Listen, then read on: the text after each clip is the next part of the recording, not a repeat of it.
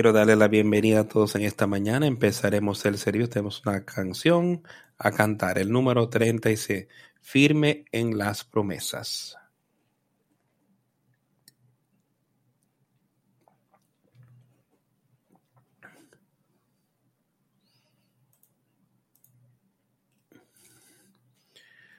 Todas las promesas del Señor Jesús son apoyo poderoso de mi fe. Mientras luche aquí buscando yo su luz, siempre en sus promesas confiaré. Grandes, fieles, las promesas que el Señor Jesús me ha dado grandes, fieles. En ellas para siempre confiaré. Todas las promesas para el hombre fiel. El Señor en sus bondades cumplirá y confiado sé que para siempre en Él. Paz eterna mi alma gozará. Grandes, fieles, las promesas que el Señor Jesús me ha dado. Grandes, fieles, en, ella, en ellas para siempre confiaré. Todas las promesas del Señor serán gozo y fuerza en nuestra vida terrenal. Ellas en la dura lid me sostendrán y triunfar podemos sobre el mal. Grandes, fieles, las promesas que el Señor Jesús me ha dado. Grandes, fieles, en ella para siempre confiaré. Todas las promesas de Cristo mi Señor me unen eternamente por su fuerte amor, superando día a día con la espada del Espíritu firme sobre las promesas de Dios, grandes, fieles, las promesas que el Señor Jesús me ha dado, grandes, fieles. En ellas para siempre confiaré firmes en sus promesas, no caeré. Escuchando todo el momento el susurrar de su espíritu, reposando en mi Salvador, mi todo en todo, firme en las promesas del Señor, grandes, fieles, las promesas que el Señor Jesús me ha dado. Grandes, fieles. En ellas para siempre confiaré.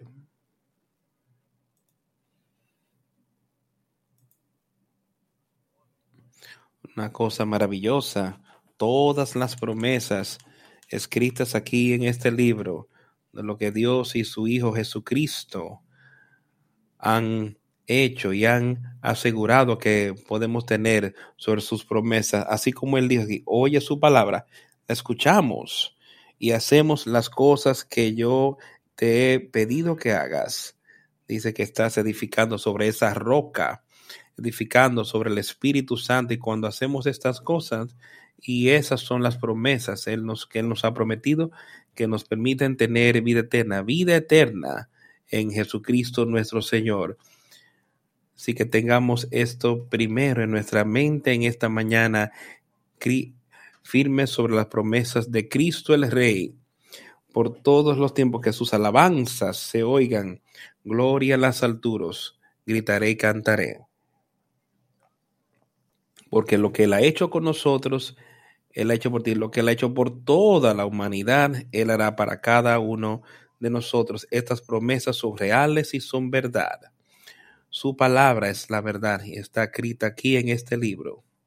Yo quiero que todos tengamos eso pendiente y las recordemos, que las tengas escritas en tu corazón y tu mente, que puedes utilizarlas para animar, para ser animado durante la semana, en todo el día, en la noche, cuando estás despierto, que puedes ser animado por sus promesas que Él tiene, que nos ha dado a cada uno de nosotros. Quiero que pensemos Vamos a Mateo. Hay promesas ahí, cosas al principio de Mateo.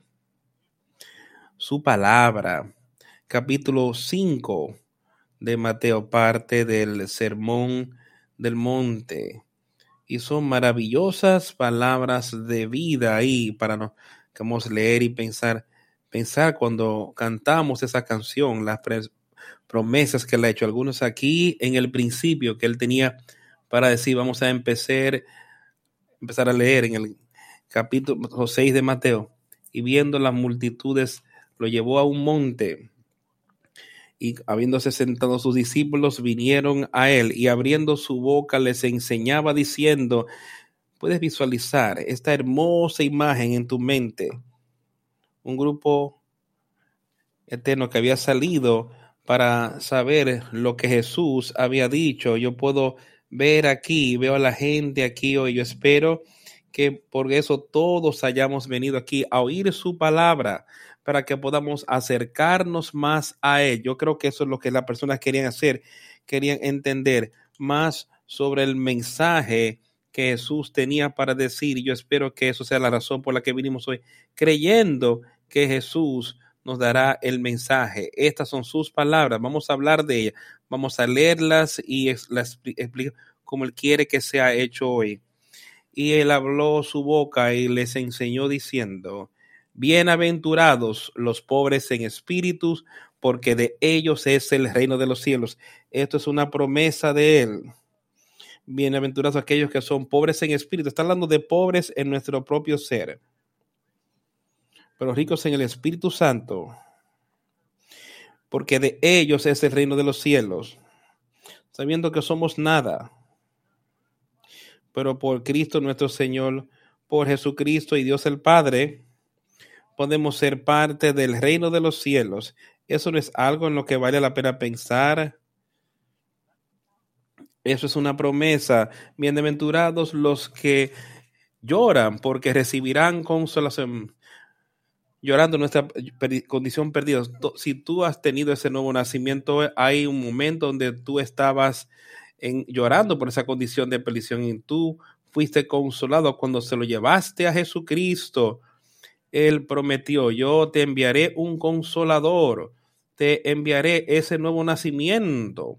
Y eso es lo que le está diciendo, bienaventurados aquellos que lloran, que lloran su condición perdida, deshecha en la que estaban porque ellos serán consolados. Y yo sé que eso es una verdadera promesa de Él, que podemos ser consolados. Yo sé, yo lo he experimentado, ese consuelo del cual Él está hablando. Y hay otros aquí hoy que lo han experimentado. Si tú no has experimentado eso, llora tu condición quebrantada y perdida en la que estás. Llévasela a Jesucristo y deja que Él te dé ese consolador que Él ha prometido tan fielmente a su pueblo. Bienaventurados los mansos, porque ellos recibirán la tierra por heredar, siendo mansos en nuestro propio ser, no tratando de adelantarnos al Señor, si ver cuál desechos estamos sin Él. aquellos son los que podemos heredar la tierra y esto yo creo que podremos heredar, ser parte del reino de Dios. De eso Él está hablando y estar aquí sobre la tierra con Cristo por mil años, ser heredero con Jesucristo, estar aquí en la tierra con Él es una condición salva. Bienaventurados los que tienen hambre y sed de justicia, porque ellos serán saciados. Todas estas son palabras, estas son promesas para nosotros. Bienaventurados los que tienen hambre y sed de justicia. ¿Es eso lo que estamos buscando hoy? ¿O viniste aquí hoy buscando así con hambriento?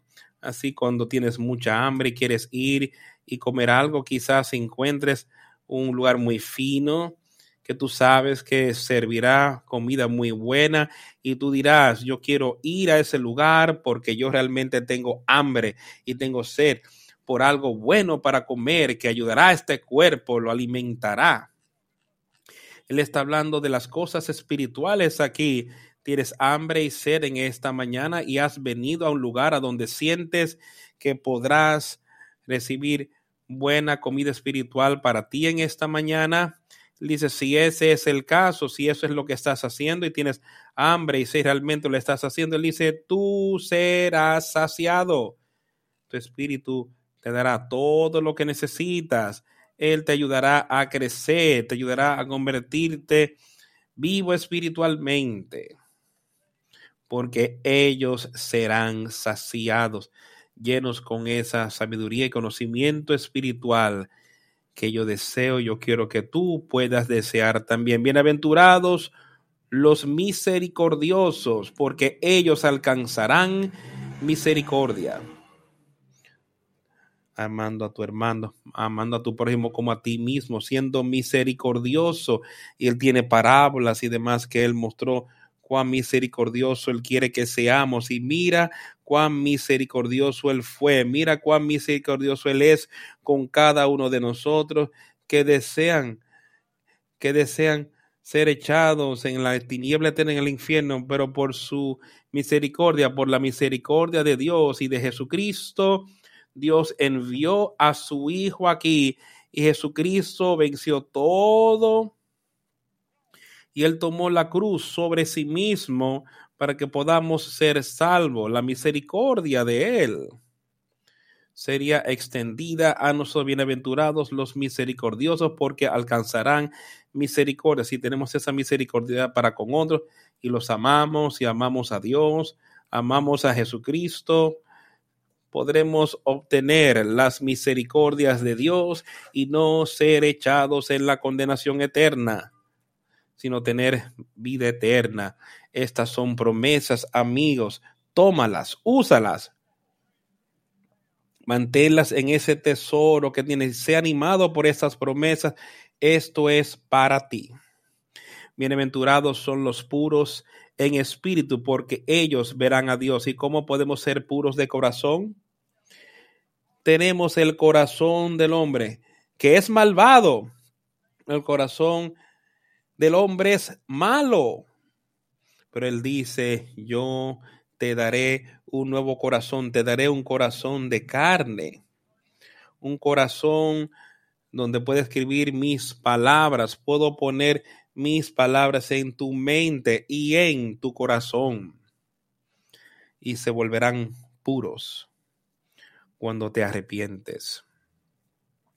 Cuando te arrepientes y le pides que entre en tu corazón, entonces puede tener ese corazón puro. Y eso es algo bendecido que buscar, porque ellos verán a Dios. ¿No es algo que vale la pena pensar? Ver a Dios. Y saber lo que su misericordia ha hecho por ti. Y poder verlo a, a Él no como, como un malvado viniendo a ese último día. Es una manera donde le temería, sino viéndolo a Él de una manera amorosa, sabiendo que en su misericordia tú eres salvo. Verás a Dios, al Dios Todopoderoso, y todos aquí, todos le veremos de alguna manera pero los injustos y los malvados. Ese será un día terrible, será un tiempo horrible, porque él dice, no te conozco, apártate de mí.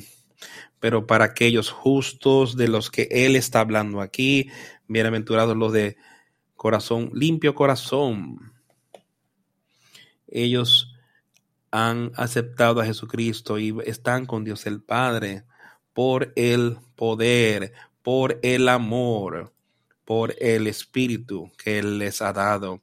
Y ellos podrán estar ahí delante de Dios con confianza. Ahí no hay temor. Dice, yo no os di un espíritu de temor. ¿Tú crees que estarías ahí con su espíritu temiéndole a Él? ¿O estarías ahí con su espíritu alabándolo por lo que Él había hecho por ti y amándolo a Él por la misericordia que Él te ha mostrado. Bienaventurados los pacificadores, porque ellos serán llamados hijos de Dios. Pacificador, haciendo paz con Dios. De eso es que Él está hablando.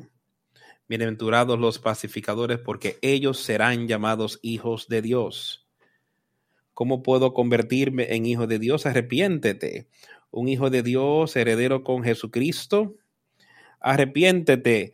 Ten ese amor, ese amor puro, ese amor del cual él está hablando, fe, esperanza, amor, empezando con esa fe en Jesucristo y arrepintiéndonos de nuestros pecados, y poder tener esperanza de vida eterna por Él, sabiendo que eso es lo que Él ha prometido y estar en la capacidad de tener ese Espíritu de Dios y de ese amor del cual Él está hablando, que puedas hacer paz con Dios el Padre por Jesucristo porque ellos serán llamados hijos de Dios. ¿Eres un hijo de Dios en esta mañana? Hazte esa pregunta. ¿Eres tú verdaderamente un hijo de Dios? Todas estas cosas que hemos hablado, ¿es eso parte de tu vida? ¿Está eso en ti? Bienaventurados los que padecen persecución por causa de la justicia, porque de ellos es el reino de los cielos hemos tenido muy poca persecución en nuestra vida hoy. Ha habido unas cosas, son cosas pequeñas comparadas con las que Cristo pasó, con lo que sus discípulos pasaron cuando estaban aquí sobre la tierra. Y hay otras personas en el mundo hoy siendo tremendamente perseguidas por causa de la justicia. Pero tienen esto pendiente porque de ellos es el reino de los cielos. Y eso es lo que cada uno de nosotros debe tener pendiente hoy. Así es como la gente puede pasar por todo tipo de persecuciones horribles, porque ellos no están viendo lo que pueden tener aquí en esta tierra, en este cuerpo carnal. Ellos estaban mirando hacia adelante, están mirando hacia esa parte eterna.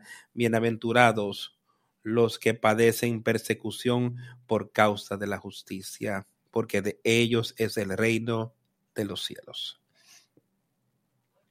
Bienaventurados sois cuando por mi causa os vituperen y os persigan y digan toda clase de mal contra vosotros, mintiendo. Y estas cosas han pasado y han pasado aquí y a todo alrededor en nuestro mundo. Puedes ver cómo la gente hoy ven el cristianismo y cómo persigan a las personas en todo tipo de mal que dicen contra el cristianismo hoy, porque no es más sino Satanás dicen estas cosas malas contra ti, contra ti falsamente. Y eso es lo que se hace acusando falsamente a cristianos por la manera que viven su vida hoy. Por mi causa, sea, por la causa de Jesús, Él fue aquel que vino aquí, Él lo venció todo para que podamos tener vida eterna. Escucha esto. Ese versículo 12. Gozaos y alegraos, porque vuestro galardón es grande en los cielos. Puedes sentir las promesas, puedes sentir su poder y entender que lo que Él nos ha dicho a todos aquí en esta mañana y resumirlo ahora para regocijarnos en ello y estar grandemente gozosos porque grande es vuestro galardón en los cielos. Cuán grande es ese galardón. No hay nada más sobre la tierra por lo que debemos estar. Procura entrar en mi reino. Ahora deberíamos estar buscando eso y deberíamos hacer todo lo que Él pide de manera que podamos saber, porque grande es tu recompensa en los cielos, porque bienaventurados los profetas que fueron delante de ustedes.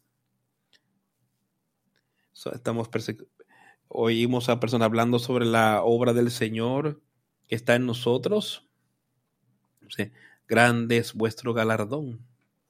Ellos persiguieron a los profetas, persiguieron a Jesucristo, persiguieron a los otros justos, los discípulos que estaban aquí sobre la tierra han perseguido a justos todo el tiempo en el nombre de la religión. Eso es lo que ha pasado siempre y siempre y siempre. No en el nombre de la justicia, sino los justos han sido perseguidos en el nombre de la religión por personas que profesan ser religiosos. No dejemos que eso nunca esté en nuestra mente. Vosotros sois la sal de la tierra, pero si la sal se desvaneciere, ¿con qué será salada? No sirve más para nada, sino para ser echada fuera y hollada debajo del pie de los hombres. Tienes que entender lo que él dice. O sea, ustedes son la sal de la tierra. Ahora la sal se usa de tantas maneras diferentes y se usa para preservar cosas aquí en la tierra. Se usan tremendamente. Se usaba mucho en este tiempo para preservar carnes y muchas cosas para poder utilizarla para hacer la comida, para que se pudiera comer.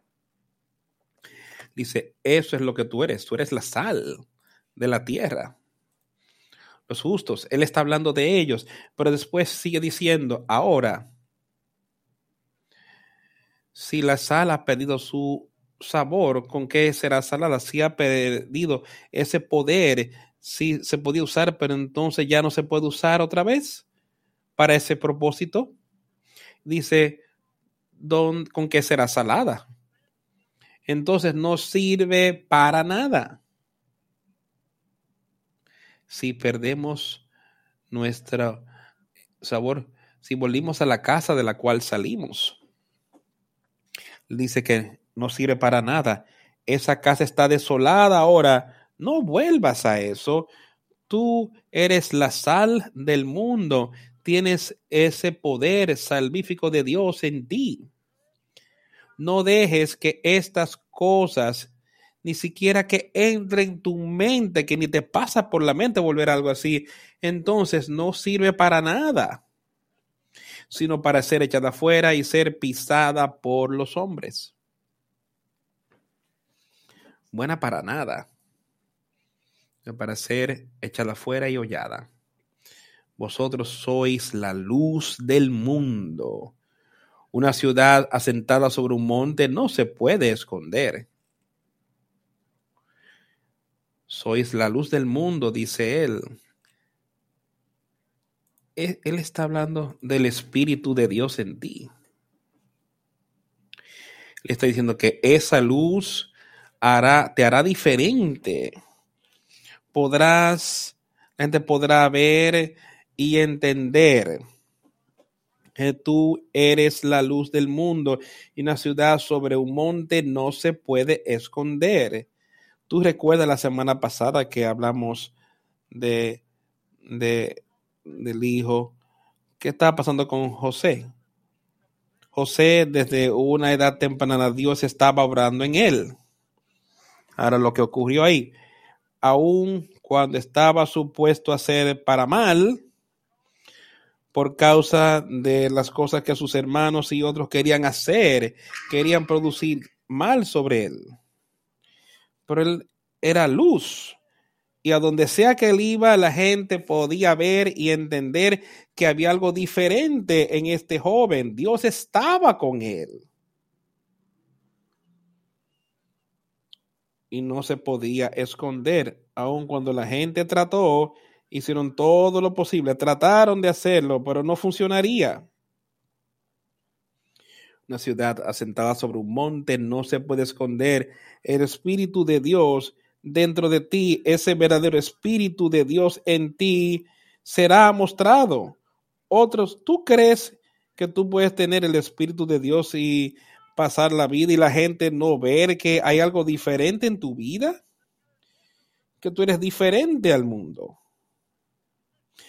dice, el mundo es algo que, oh Dios, dice, tú debes salir de ese tipo de estilo de vida y vivir una vida piadosa, justa, porque mi espíritu está ahora en ti y no hay nada malo en mi espíritu. Yo estoy hablando del espíritu de Dios.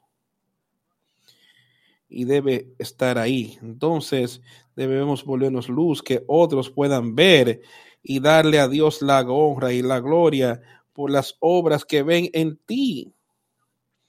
No son tus obras, son las obras de Dios dentro de ti. Vosotros sois la luz del mundo. Una ciudad asentada sobre un monte no se puede esconder, ni se enciende una luz y se pone debajo de un almud, sino sobre el candelero y alumbra a todos los que están en casa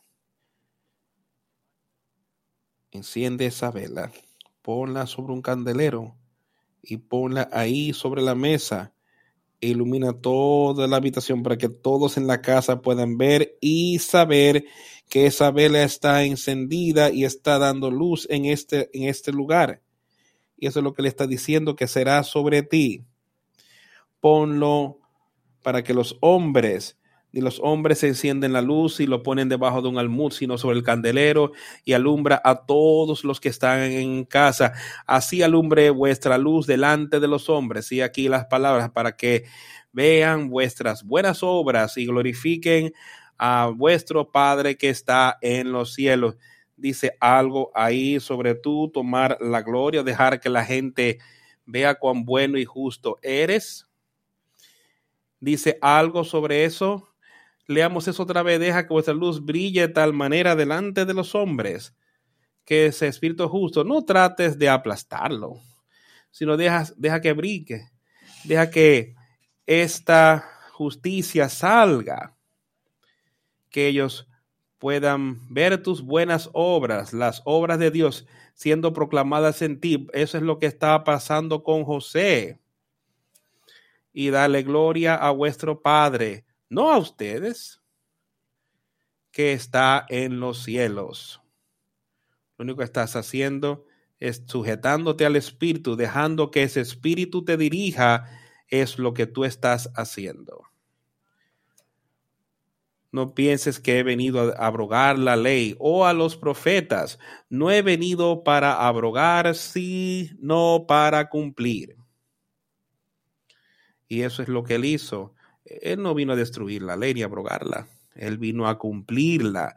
Él vino a cumplir todas las profetas delante de él.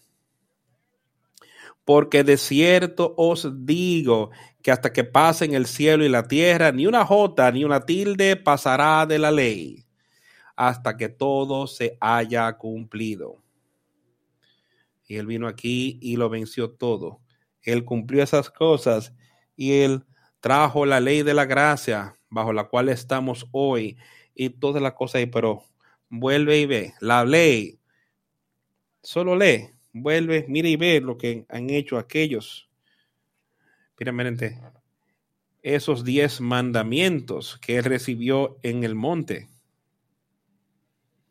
todavía siguen igual de válidos hoy que lo eran en aquel tiempo, excepto que a excepción del séptimo día no se nos requiere sobre el sabar porque ellos en ese tiempo estaban en, un tiempo, pero deberíamos guardar todo día santo, no solo un día, no solo el sabat, sino en el séptimo día deberíamos tener un día donde venimos y adorar con él.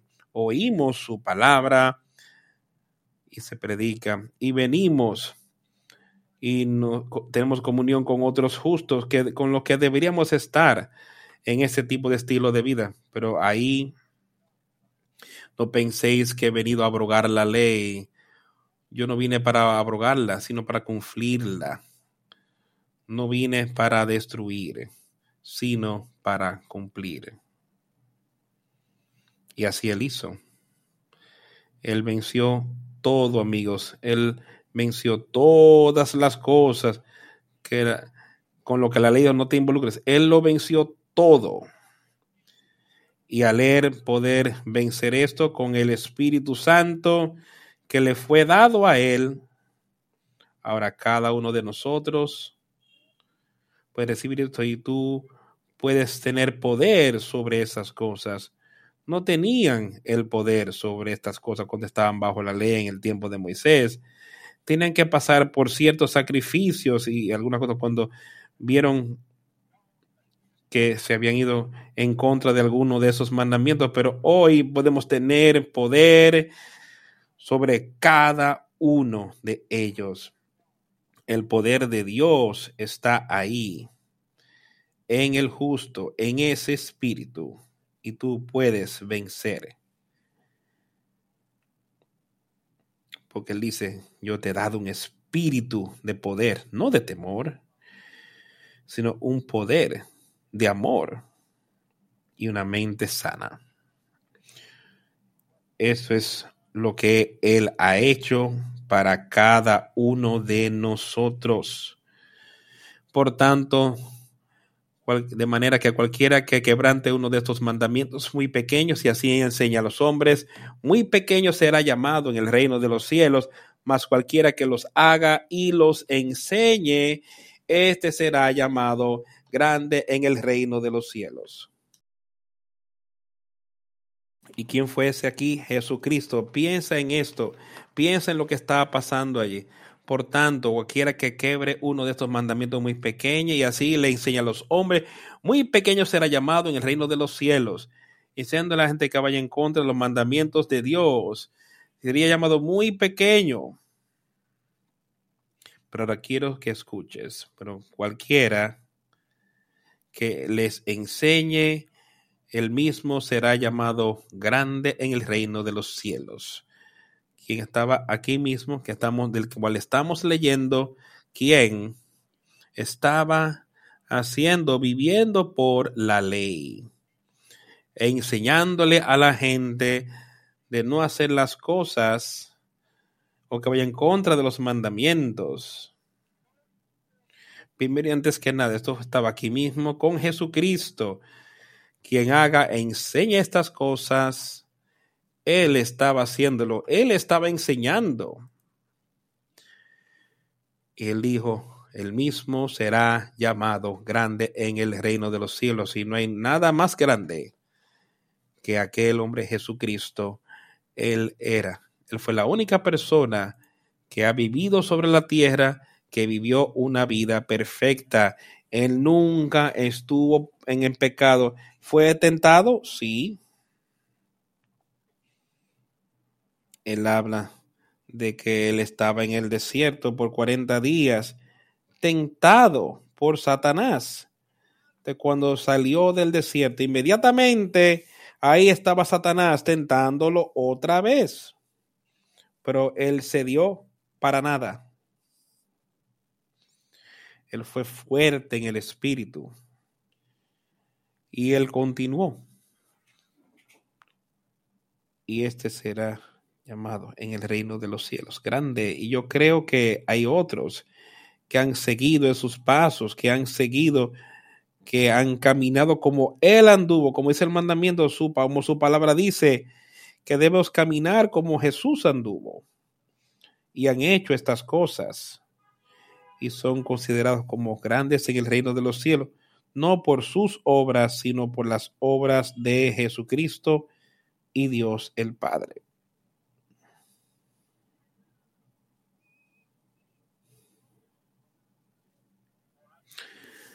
Porque os digo que si vuestra justicia no fuere mayor que la de los escribas y fariseos, no entraréis en el reino de los cielos.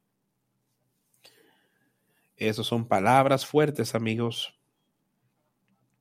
Le estaba hablando de personas que parecían, que se sentían como que eran los más justos, tenían su ropa, muchas cosas, estudiaban las escrituras, sabían de todo tipo de cosas, pero eran justos en su propia opinión.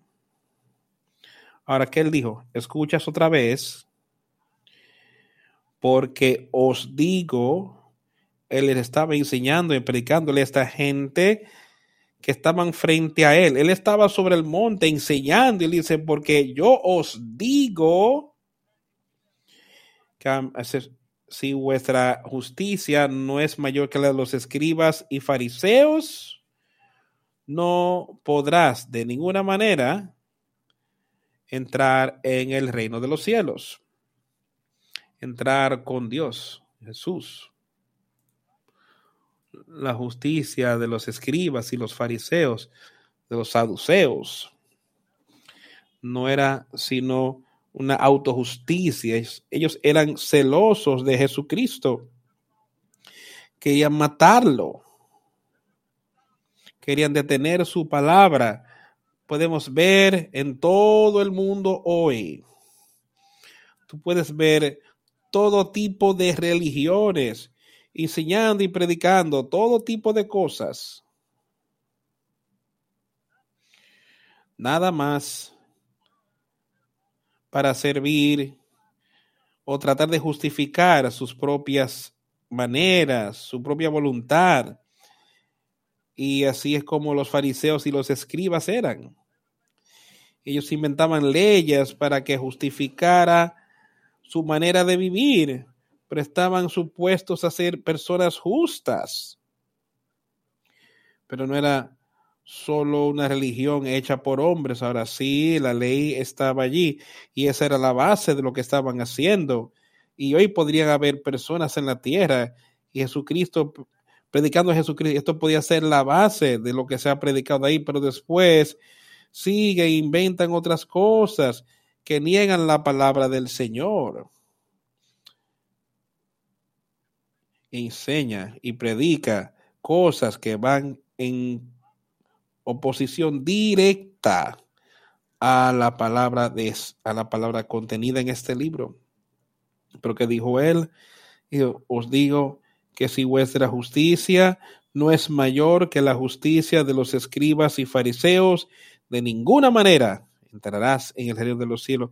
Los escribas y los fariseos no sabían cómo podían recibir ese nuevo espíritu. Ninguno de ellos tenía eso, pero habían personas que lo seguían a él, personas que estaban diciendo, este es el Mesías, este es el Hijo de Dios, debo vivir, debo alejar mis, mis caminos pecaminosos. Has oído que fue dicho por en otro tiempo, no matarás, y cualquiera que matare será culpable de juicio.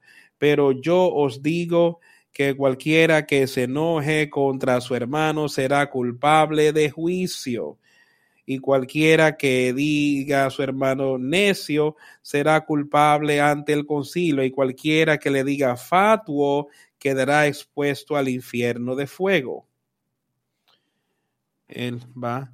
Tenemos que tener ese amor por nuestros hermanos y hermanas, pero yo digo que esta última parte que le está diciendo, esto es una situación peligrosa de la cual él está hablando, pero esa última parte para mí es lo que le está diciendo, que cualquiera que le diga a su hermano necio será culpable ante el concilio y cualquiera que le diga fatuo quedará expuesto al infierno de fuego. Y como yo veo esto, es como que alguien viendo una persona justa, alguien que está andando bien con él. Pero lo miras a él y dices, tú eres un necio por seguir ese tipo de estilo de vida.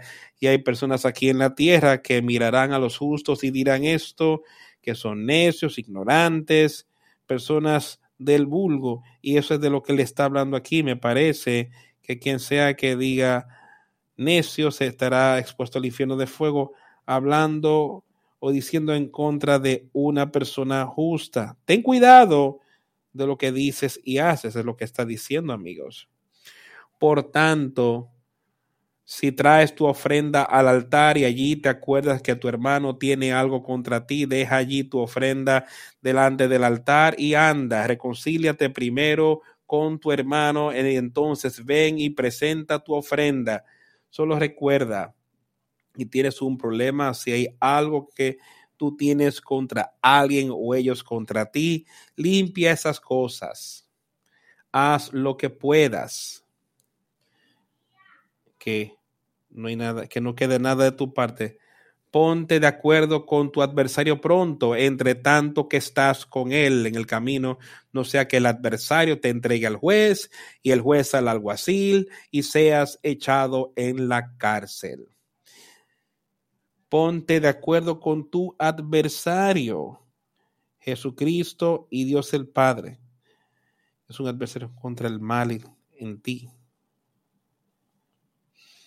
Pero tú necesitas ponerte de acuerdo con ellos.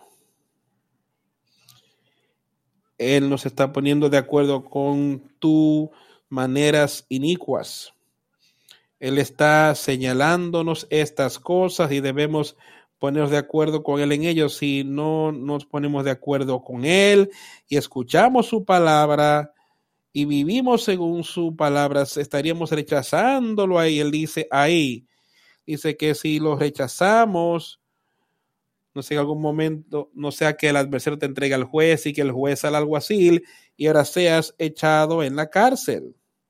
Yo no quiero estar, ser echado en esa prisión espiritual. Yo quiero que Él nos libere, quiero estar de acuerdo con Jesús y Dios el Padre. Yo quiero estar de acuerdo con ellos de manera que yo no sea echado en la prisión, sino que yo soy libre en Jesucristo. Por tanto, os digo que de ninguna manera saldrás de allí hasta que pagues el último cuadrante. Como yo veo eso, es, eso es la condenación eterna porque nosotros no nos pusimos de acuerdo, no acordamos con Jesucristo aquí en la tierra. Que Él dice en otro lugar, Él dice, no lo temas a Él, que cuando te mata es lo único que Él puede hacer, mató el cuerpo y ya. Pero dice, mejor teme aquel que tiene la habilidad de tomar tu vida y ser echado en las tinieblas, ser echado en el infierno. Témelo a Él.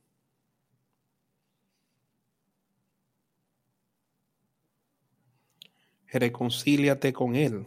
Oye sus palabras, vive por sus palabras. Y seamos uno con Él. Y pongámonos de acuerdo con Él para que todas estas promesas de las que hemos estado leyendo se cumplan. Así seremos parte de ello. Vosotros sois la sal de la tierra, los justos. Tengamos victoria en Él.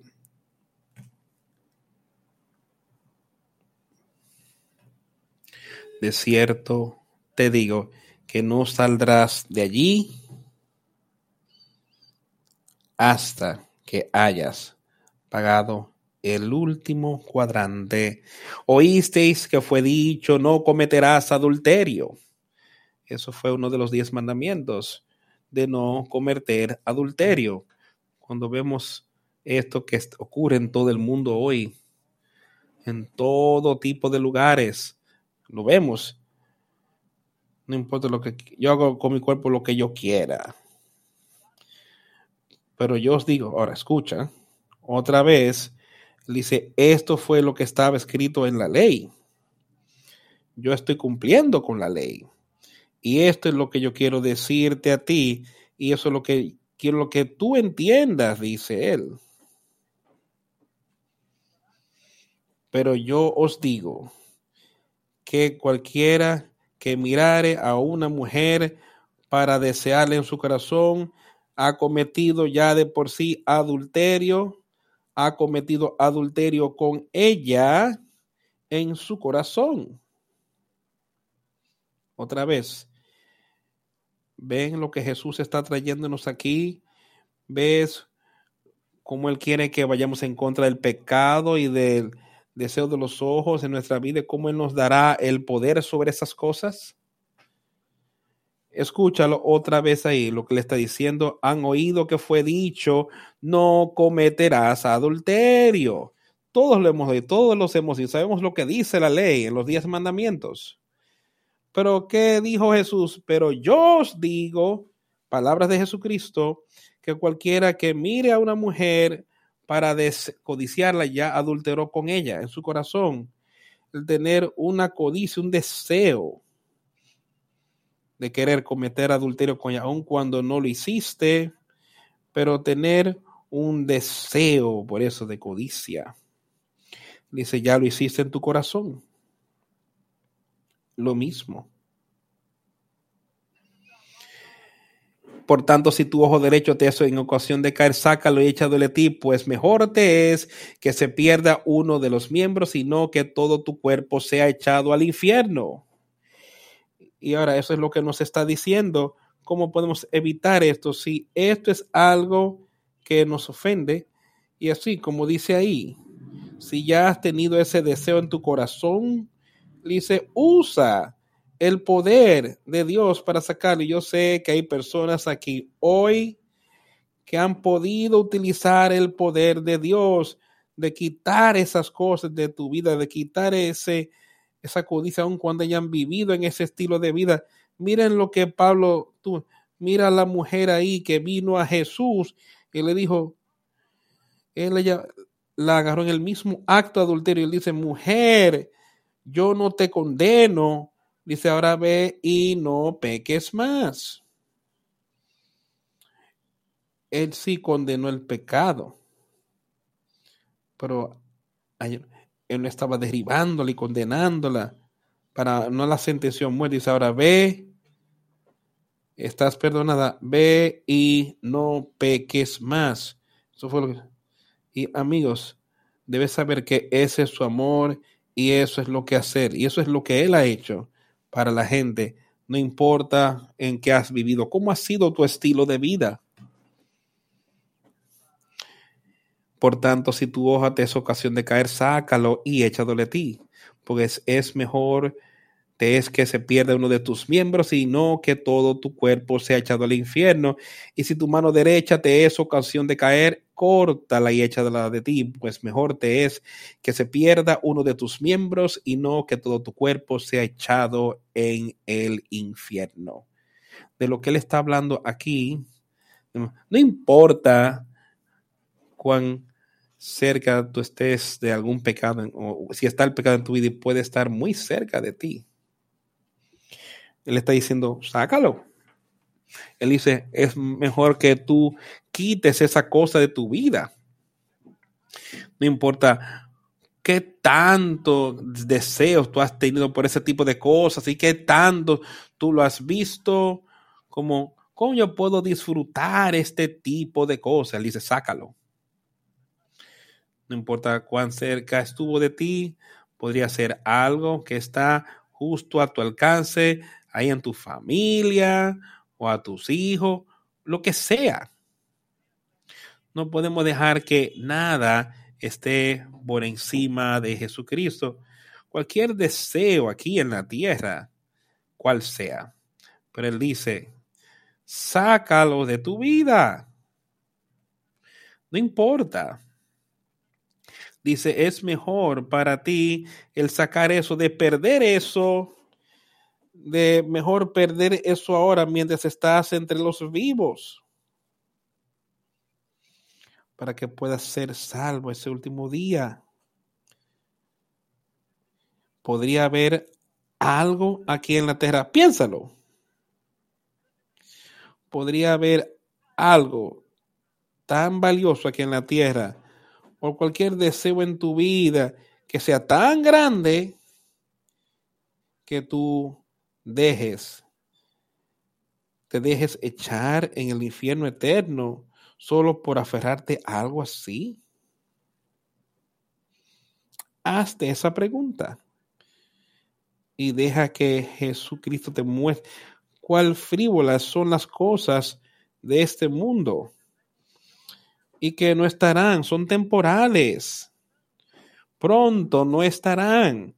Igual que a todos nosotros, no importa, que la persona más joven, si tú vives a ser de 100 años, será suave. ¿Cuán tiempo pasa, cuán rápido pasa el tiempo que todas estas cosas tú dejarás a todas las cosas que constante de tanto valor y que tú las veías y tú le pusiste un precio tan alto, un precio tan alto, es como que yo quiero más de e, quiero más esto que lo que deseo a Cristo y eso es lo que está pasando hoy en el mundo. No seamos parte de eso, sino que deseemos a él y en deseo y de avanzar, luchar para estar más y más cerca de él para que estas cosas aquí no tengan efecto sobre nosotros. Sí, estamos dispuestos a apartarnos de lo que sea para que yo sea uno con Jesucristo. De eso es que Él está hablando, tener un deseo de apartarnos de lo que pueda ser, para que puedas acercarte más a Él. Porque fue dicho, cualquiera que repudia a su mujer, dele carta de divorcio. Pero yo os digo que el que repudia a una mujer a no ser por causa de fornicación, hace que ella adultere, y al que se casa con la repudiada, comete adulterio. Otra vez. Él estaba diciéndoles a ellos algunas de las cosas que fueron escritas por el hombre en la ley, pues dice, eso es lo que yo tengo, esto es lo que yo estoy diciendo, esto es lo que Dios está diciendo por medio de mí. Pero yo os digo que cualquiera que repudia, repudia a su esposa, no sea por causa de fornicación, causa que ella cometa adulterio. Cualquiera que se case con ella también comete adulterio. Esas son sus palabras. Otra vez, han oído que los profetas dijeron, no juréis en ninguna manera ni por el cielo, porque es el trono de Dios. No podemos haciendo todo tipo de juramentos, jurando sobre esto, jurando sobre aquello. Le dice, no.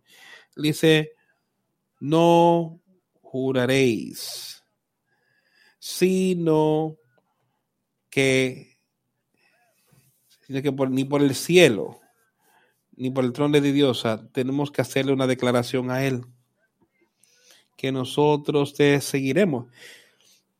Yo seguiré, yo dejaré a un lado mis pecados y dejaré que tu espíritu entre a mi vida y que tu espíritu me dirija. Y mi deseo es seguir a Cristo Jesús.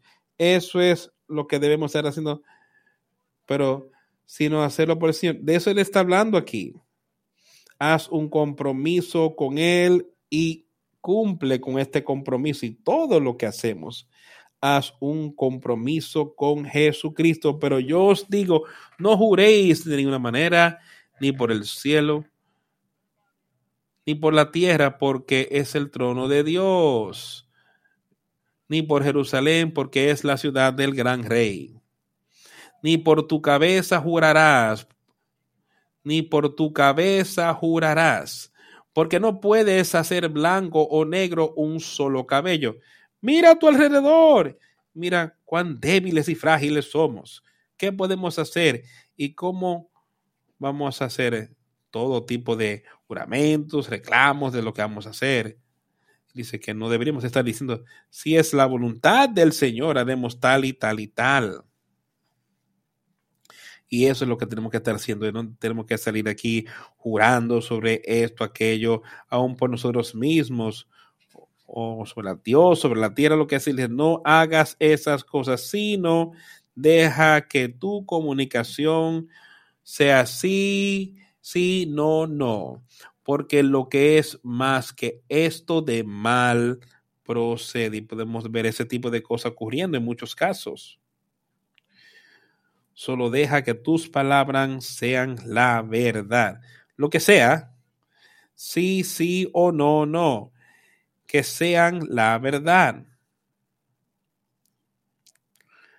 Porque lo que es más de esto de mal procede cuando empezamos a hacer cosas y empezamos a decir cosas que no son de la verdad. Así es que yo lo veo.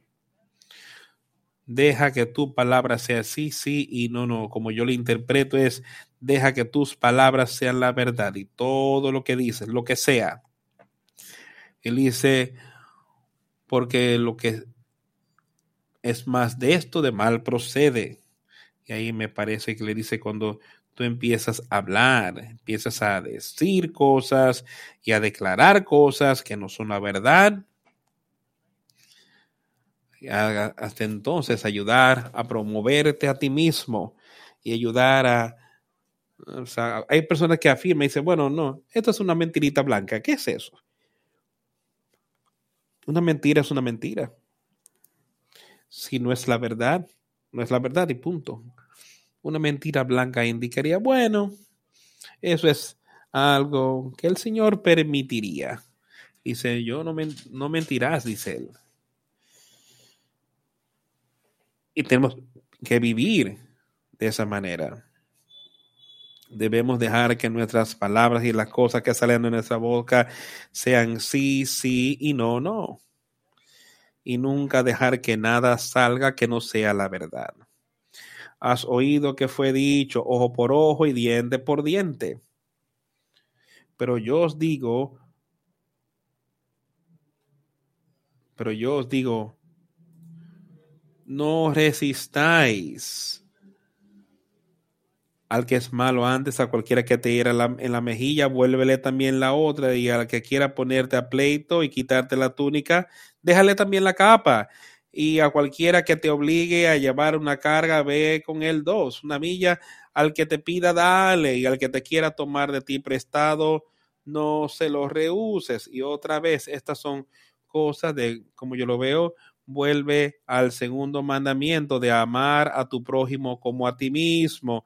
Todas estas cosas de las que él está hablando aquí, de estar dispuesto a dejar que otros, si quieren la ventaja, que la tengan. Eso es lo que le está diciendo. Y si algún hombre te quiere quitar la túnica, déjale también la capa. Es necesario. Si es necesario. Ahora no estoy diciendo de que todas estas cosas que sencillamente le decimos, eh, tomaste esto, eh, quédate con esto también. Pero si es necesario, ten esa mente, es lo que él dice, de estar dispuesto de hacer lo que sea necesario para que no cause controversia o muestre que tú quieres ventaja sobre alguien más. Y cualquiera que te quiera que te lleve a ir una milla, ve con el dos. Al que te pida, dale y al que quiera tomar de ti prestado, no se lo rehuses.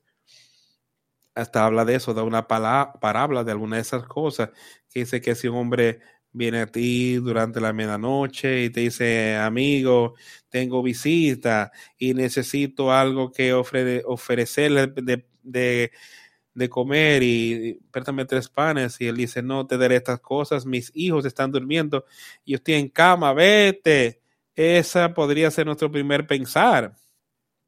Pues, pues va y le dice que él se levantaría y le daría lo que él necesitaba, porque él estaría continuamente pidiéndole así una y otra vez, así que él dice, me voy a levantar y le daré lo que él necesita para que él pueda ir y alimentar a la gente que le vinieron de visita, al que te pida, dale, y al que te quiera tomar de ti prestado, no se lo rehúse. Oísteis que fue dicho, amarás a tu prójimo y aborrecerás a tu enemigo.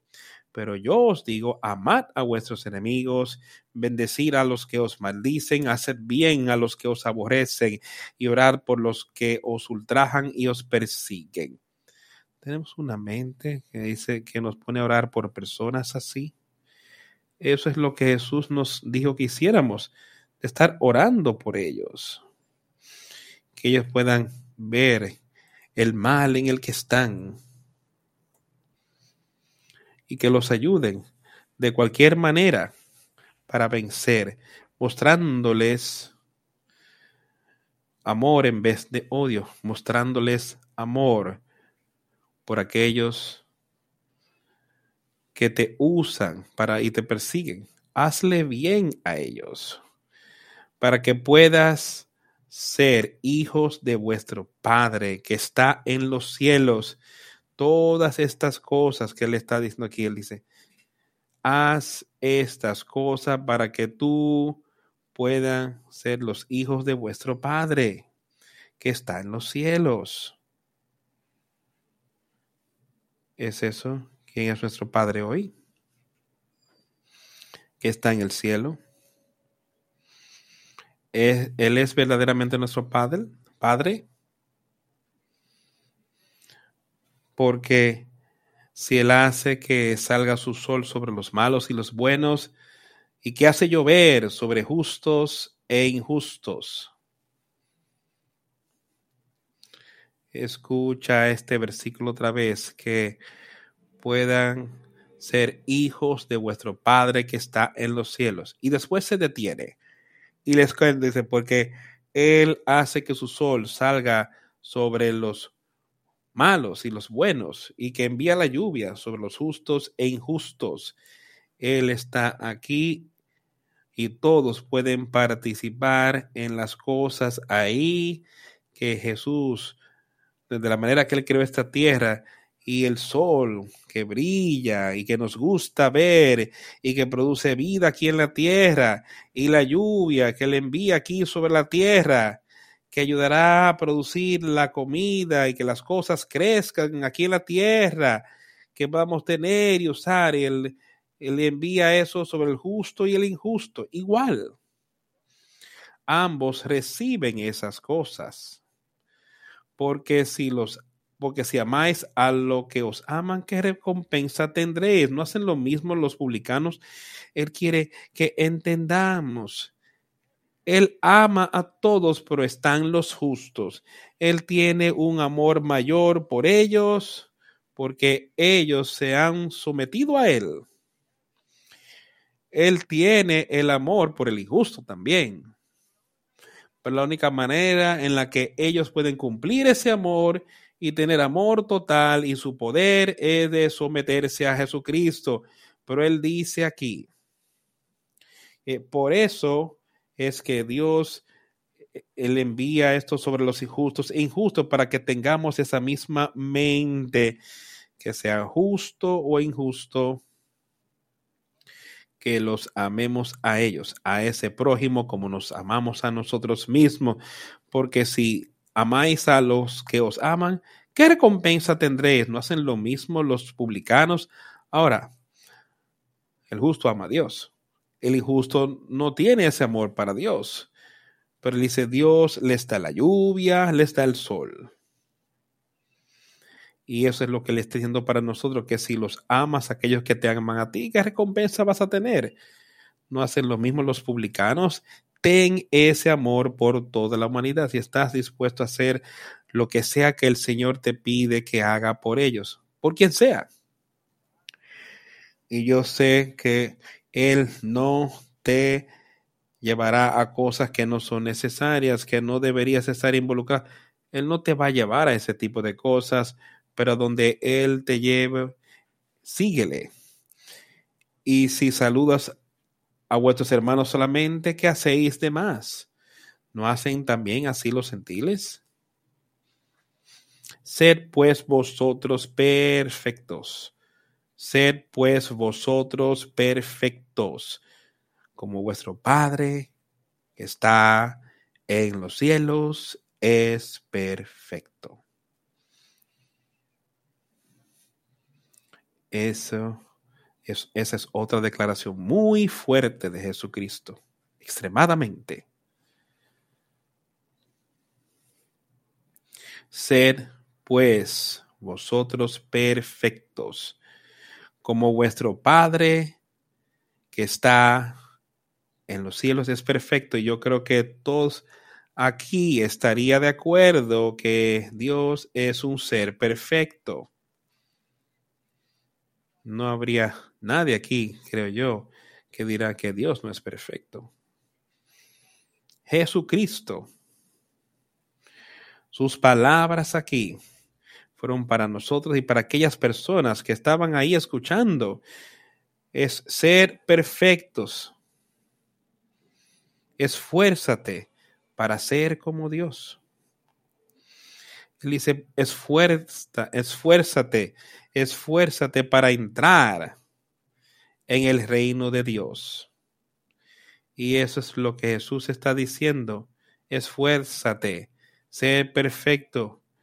Olvida el, quita el deseo de estas cosas fuera de tu vida. Deja que el Espíritu de Dios esté en tu vida y te dirija en todo lo que haces, todo lugar a donde vas cómo te vistes, cómo vistes. Él dice, deja que ese espíritu esté ahí. Y esfuérzate para ser perfecto así como Dios es perfecto. Esa es una tarea grande y fuerte para nosotros. Estamos viéndolo para nosotros. Es imposible. Estamos viéndolo a nosotros. No mires esto como algo triste. ¿Cómo yo puedo hacer estas cosas? Dile, Señor, lo que tú entiendas que tú quieres que haga, muéstrame. Yo sé, Señor, que tú tienes el poder para llevarme. No importa lo que puede ser, tú tienes el poder de guiarme.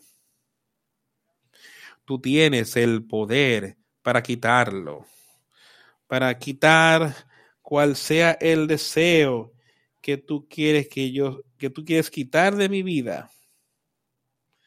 Tú tienes el poder de hacer eso. Tú tienes el poder. Déjame caminar cerca de ti. Déjame dejar al lado mi voluntad y caminar como Jesús andó. Y sé tú uno con Dios, sé uno con su Hijo y sé uno con su pueblo aquí en la tierra, como sea. Y que puedas estimular. Quiero que estimules a todos los que están aquí hoy y que oyen este mensaje. O sea, no se engaña, no dejes que Satanás te no dejes que él diga que es imposible, que tú no puedes hacer estas cosas. Estas son las palabras de Jesús. Si Jesús iba a predicar algo que no está bien, este es el Evangelio de Jesús. Estas son buenas noticias que tiene para proclamarle a la gente en ese día. Que son las buenas noticias para nosotros el estar aquí hoy y ser parte de. Búscalo a Él y alcancemos victoria en Jesucristo. Yo sé que lo hemos hecho porque Él vive, porque Él vive hoy. Podemos enfrentar el mañana, lo que podemos enfrentarlo y podemos vencer. Ten estas cosas pendientes en su obra. Él no dijo a esta gente algo que es imposible, le dijo algo de lo cual puede ser partes. Y yo te enviaré ese consolador. Y él lo ha hecho. Está disponible. Úsalo para su honra y gloria. Vamos a concluir esta, este servicio y mañana por la noche tendremos nuestra reunión administrativa a las 8 de la noche. Cantemos el himno 242. Maravillosas palabras de vida. Número 242.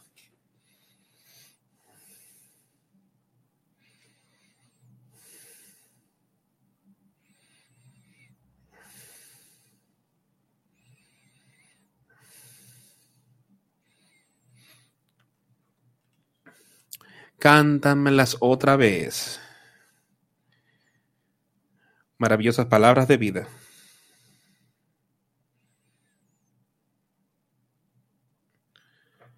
Déjame ver su hermosura. Maravillosas palabras de vida. Palabras de vida y hermosura. Enséñame, me enseñan fe y deber. Qué bellas son. Maravillosas palabras, maravillosas palabras de vida.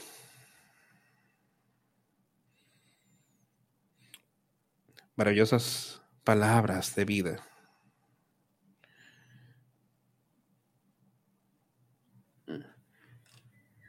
Cristo el bendito le da a todos hermosas palabras de vida.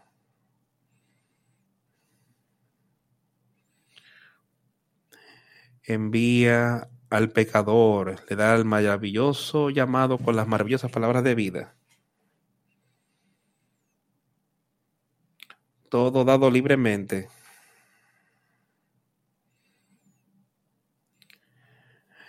Nos llama hacia el cielo. Qué bellas son. Maravillosas palabras, maravillosas palabras de vida. Maravillosas palabras. Maravillosas palabras. Maravillosas palabras de vida.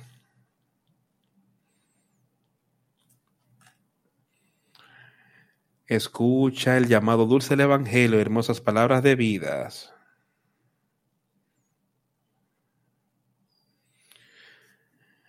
Ofrece perdón y paz a todos. Maravillosas palabras de vidas. Jesús, el único Salvador, santifícame por siempre. Qué bellas son, qué bellas son, bellas palabras de vida. Qué bellas son, qué bellas son, bellas palabras de vida.